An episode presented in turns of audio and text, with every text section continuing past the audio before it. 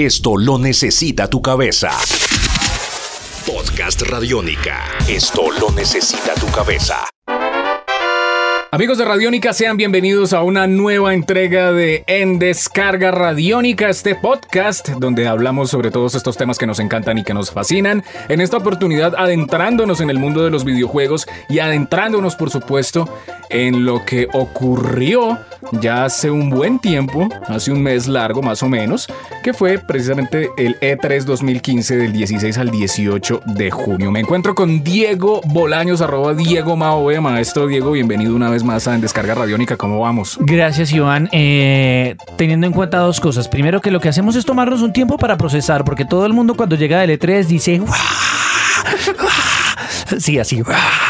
Y, y, a veces no entendemos qué es todo lo que ha pasado. ¿Por qué? Porque un, por un lado está el show, por otro lado está la industria.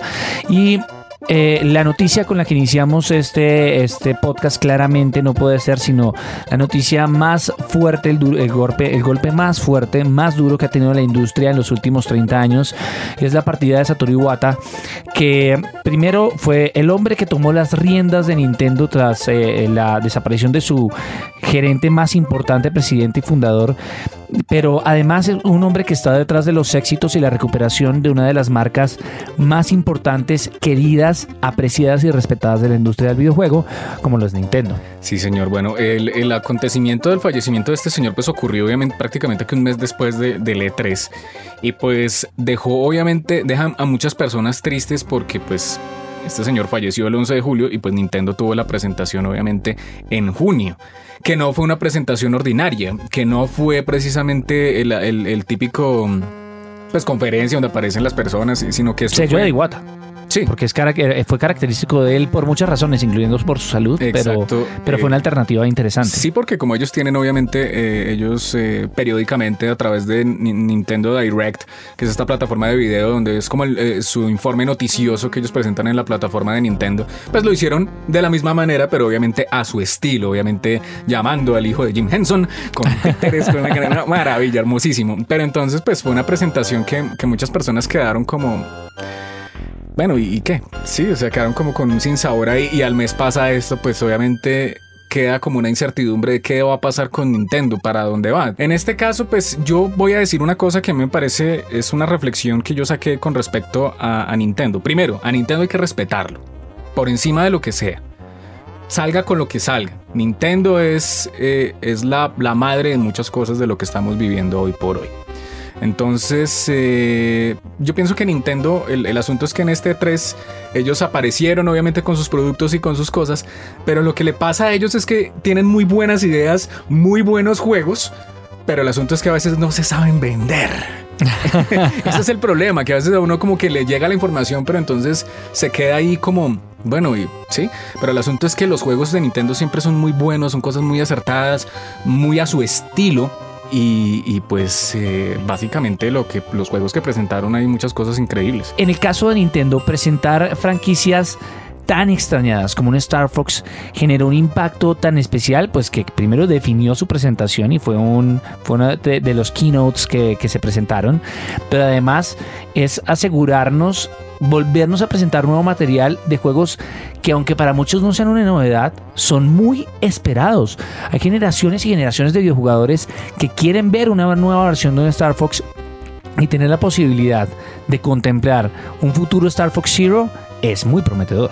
Sí, señor, aunque hay gente que dice, no, pero es que cómo es posible que, que, después de tantos años nos presenten un Star Fox con gráficas parecidas a las del Nintendo 64. Mm, vuelvo y repito, los juegos, no importa lo gráficamente asombrosos que se vean, eso no va a definir un juego. Lo importante es si usted lo juega, se entretiene y le está contando algo, ahí es, e, eso es ya el juego cumplió y ahí se define si es bueno o es malo.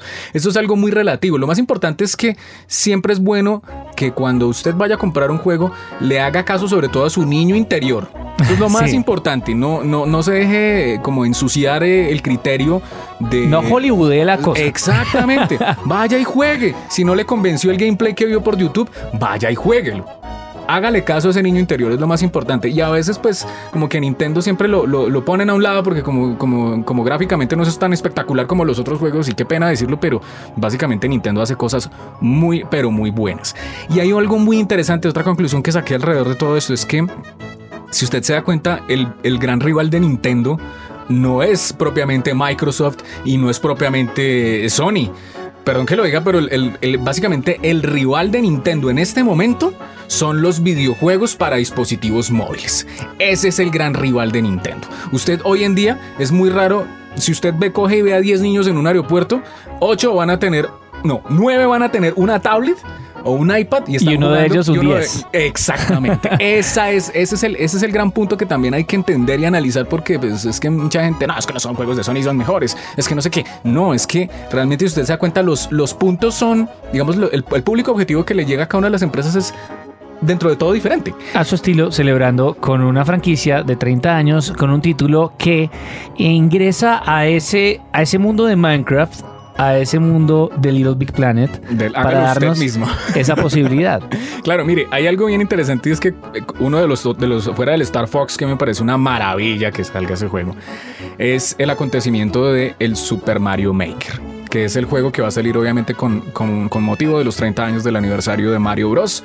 Qué maravilla. Es algo pues impresionante por así decirlo. Y hay, algo muy curioso y es que hace muchos años, no sé si a usted le pasó, Diego, pero uno, uno jugaba Battle City en Nintendo o jugaba Load Runner o jugaba Bomberman y le daban la posibilidad de crear su propio escenario.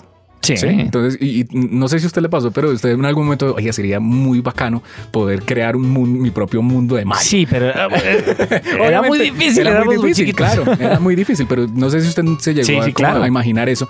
Y pues en este caso, con, el, con ese juego, lo hacen posible. Claro, porque la posibilidad además de extender eh, infinitamente eh, un juego. Claro, porque ahora pues usted va a poder crear su propio mundo de Mario, usted lo puede subir a la nube, puede compartir su contenido, muchas personas pueden jugar eh, los mundos que usted creó, vienen, van a venir 30 tableros eh, diseñados, por los señores, prediseñados por los señores de Nintendo nuevos para todo esto, usted lo va a poder intercambiar si quiere jugarlo en modo Mario Super Mario World.